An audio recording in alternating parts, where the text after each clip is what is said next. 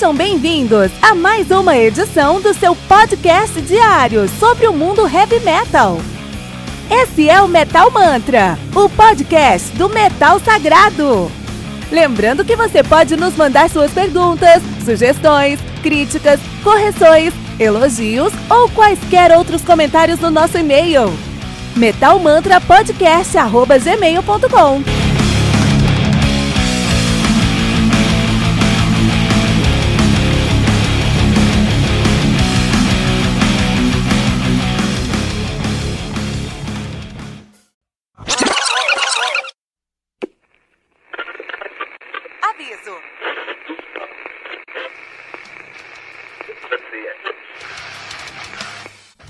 começar, avisamos que todo o conteúdo do Metal Mantra é Creative Commons. Por isso, músicas, links e podcasts citados nesse programa estão na descrição desse episódio.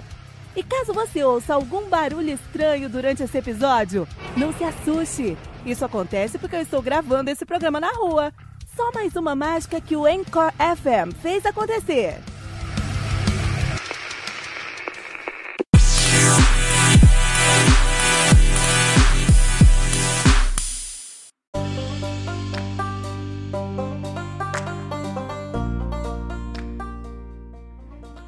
Karma, do Camelot, álbum lançado no dia 10 de julho de 2001 pela Noise Records. O álbum conta com 12 músicas, 12 músicas totalizando 55 minutos de play. O Camelot, que é uma banda de progressive melodic power metal, uma das melhores bandas de progressive melodic power metal dos Estados Unidos. Os caras são de Tampa, na Flórida, estão nativa desde 91. Esse álbum, então, celebrando aí o décimo ano de aniversário dos caras, o décimo aniversário dos caras. Os caras têm uma discografia já bem consistente, eles têm ali o seu debut, o Eternity de 95, né? O Eternity sendo aí o debut dos caras, eles quiseram mostrar tudo que eles sabiam fazer, então um álbum muito prog, acho que é o álbum mais prog dos caras é o Eternity.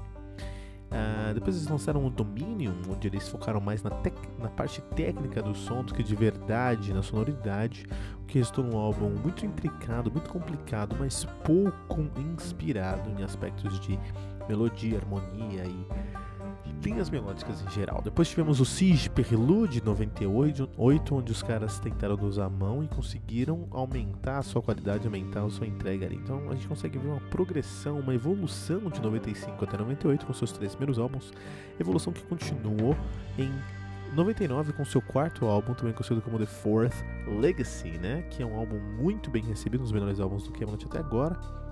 E aqui sim os caras conseguiram alcançar uma, um, um, um, equilíbrio muito interessante em tec entre técnica e qualidade e harmonia e linhas melódicas e fazer tudo isso ser muito mais fácil de ser digerido para o ouvinte, né?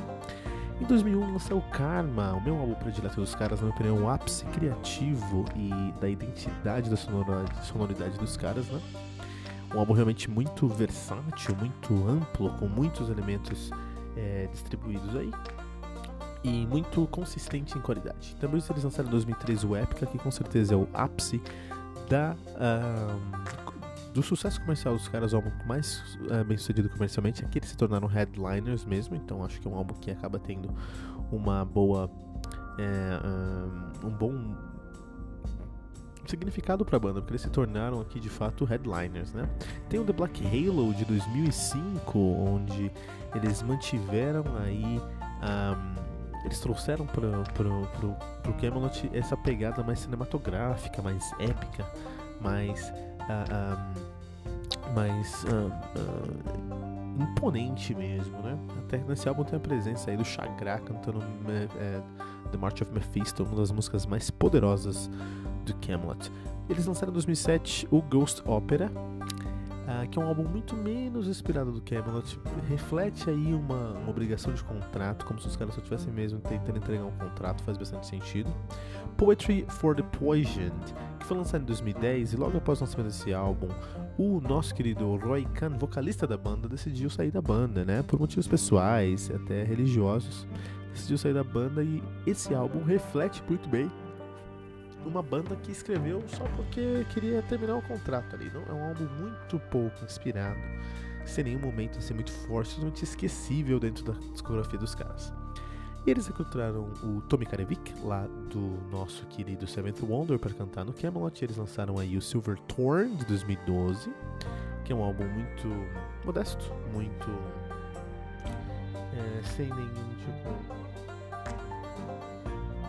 Sem nenhum tipo de, de, de ousadia, sem nenhuma aposta. Então acho que essa foi a maior falha aí do terceiro álbum, do primeiro álbum da trilogia já com o nosso querido Tommy Karevik, né? Uh, tem o Raven de 2015, que é o melhor álbum do Camelot na fase Tommy Karevik, que é um álbum, é um álbum conceitual e o Tommy Karevik acaba trazendo mais teatralidade para a sonoridade do Camelot, que é algo que o Khan fez por muito tempo, né? Então acaba sendo um álbum aí onde o uh, consegue ter muito sucesso em trazer a sua sonoridade e sua parte artística. E o Shadow Theory de 2018, cara, que é um álbum que é um álbum temático, fala sobre a matemática das máquinas dominando o mundo e como a tecnologia é o fim do mundo, que é um tema super original. A gente chuta uma árvore, cai quatro álbuns de heavy metal sobre esse tema, especialmente 2018 e 2019. E isso pecou com um som.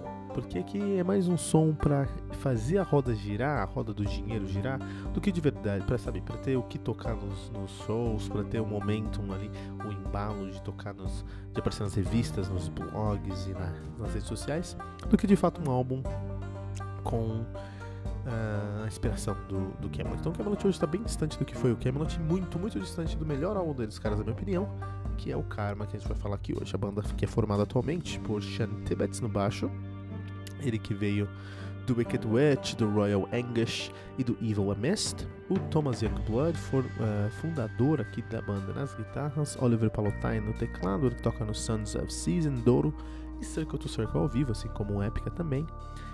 Um, temos o Tommy Karavik, vocal do Firecracker, Seventh Wonder e do Camelot e o Alex Landenberg na bateria, que toca no Angel's Cry, no Siren, Light and Shade, Mechan Delta, Star Child, um, Universal Mind Project, Motoke ao vivo, vários lugares, cara. O cara toca em todos os lugares aí, já tocou em muitos lugares, já tocou ao vivo no Stratovarius, no Master Plan, no Sandalinas, no Annihilator, no Advance, no Lucas Torilis, Rhapsody, no Symphonia, vários lugares aí, né?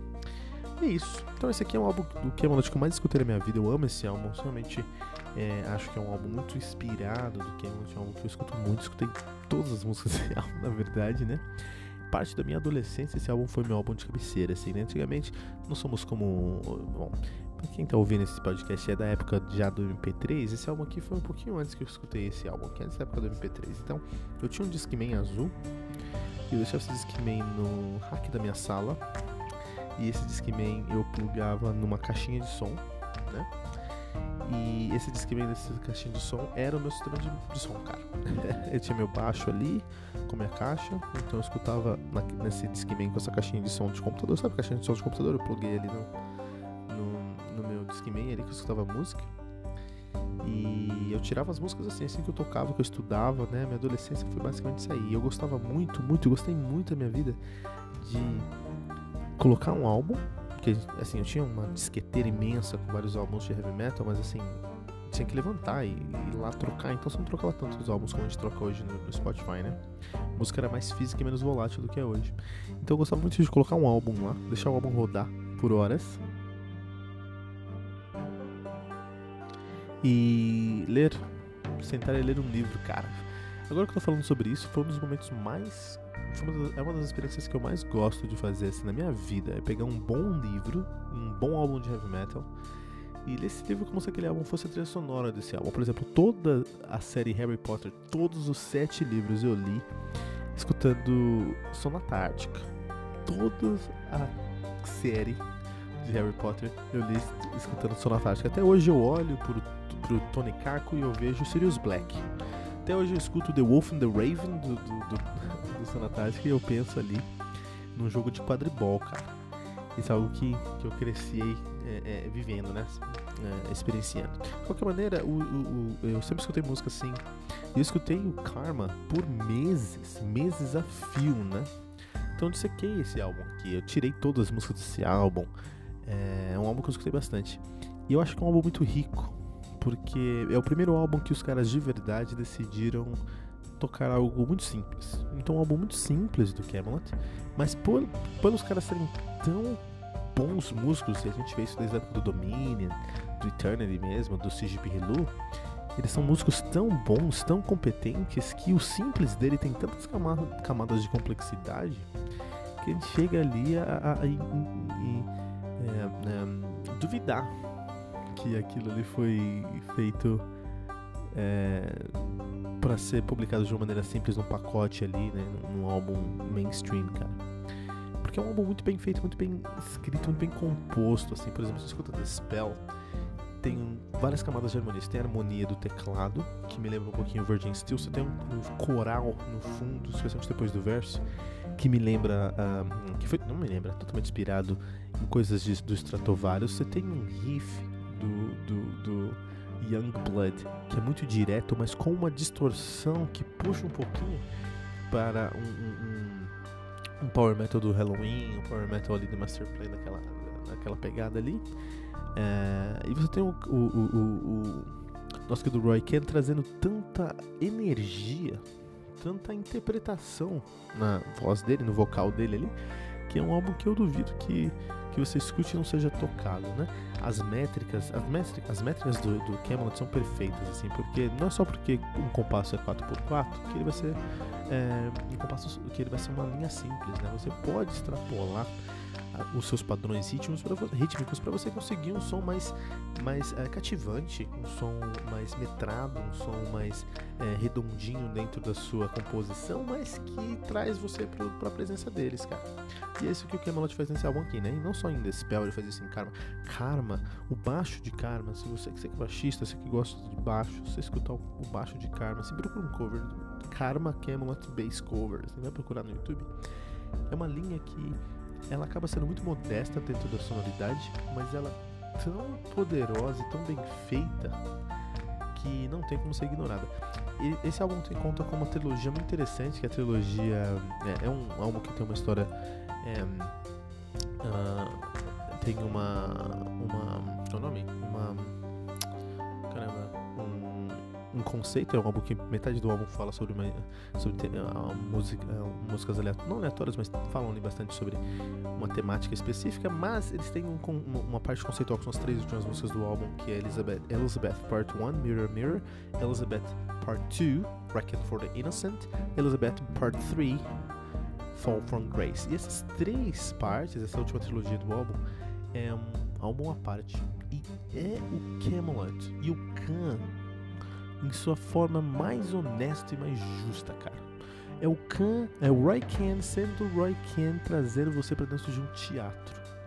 Eu até vou trazer aqui, acho que minha música, minha música predileta dessa trilogia é Reckon for the Innocent, que tem tanto uma agressividade de um riff muito bem feito, muito delicado, muito cabeçudo do, do Thomas Youngblood, com uma doçura na voz do Ken que vai fazer você chorar, cara.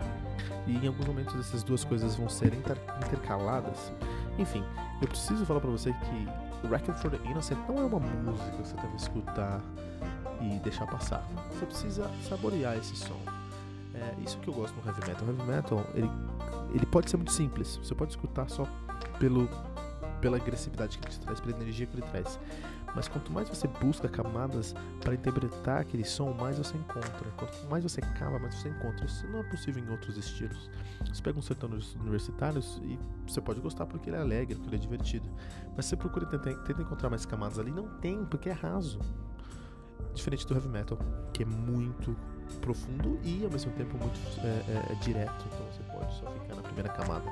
Se isso lhe Approver, aprendi essa palavra ultimamente, Approver. Temple of, Temples of Gold, é uma música que eu escutei muitos anos em, em é, muitos, por muitos anos eu escutei essa música, é uma música que é, era uma música minha com uma antiga namorada, na verdade, né? Eu nunca gostei muito de Don't You Cry, acho que é um, esse, é o, esse é o padrão, esse é o, o, a balada padrão do álbum, mas não é um, a minha balada predileta desse álbum, a minha balada predileta é Temple of, Temples of Gold pela questão aí do seu do seu uh, de toda uh, o Camelot que eles conseguem trazer eles conseguem ser à frente do tempo deles e trazer toda uma melodia e um uma atmosfera que ia ser muito presente num pós-grunge metal alternativo, assim, coisas como Creed, coisas como como como uh, Three Days Grace ou, ou Breaking Benjamin, um pós-grunge metal alternativo americano. A gente esquece porque o, o Camelot é muito influenciado pelo Power Metal, tem, eles fazem a escola Power Metal muito bem, a gente às vezes esquece que ele é americano assim, eles, e a gente acha que eles são europeus. O vocalista foi europeu há muito tempo, e é ainda, né? Eles estão vocalista europeu desde sempre, o Roy Kenny e o Toby Korevic, mas a banda é americana, e tá ligada com essas tendências americanas, né? Muito interessante isso. Enfim, eu posso falar por dias, dias a fio sobre esse álbum, que é um álbum que eu amo de paixão, meu álbum predileto do Camelot. E fazer esse podcast aqui é muito importante para mim. Muito obrigado. Muito obrigado por você estar tá aqui me ouvindo e compartilhando dessas ideias, porque é, eu sento na frente do meu computador, eu pego o meu microfone e eu falo sobre músicas que marcaram a minha vida. E vocês ouvem aí do outro lado. Então, muito obrigado por essa conexão que a gente está criando aqui, tá? Muito importante para mim. Manda um alô em qualquer rede social para você, para eu saber quem você, quem tá aí do outro pra gente conversar, pra gente é, fortalecer essa amizade pelo, pelo bem do heavy metal e da música boa Camelot com o álbum Karma aqui no Metal Mantra.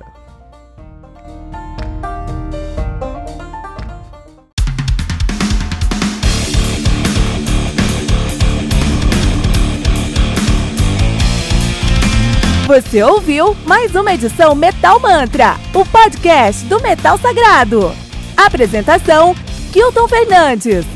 Não deixe de compartilhar a palavra do metal compartilhando esse episódio, usando a hashtag Metal Mantra.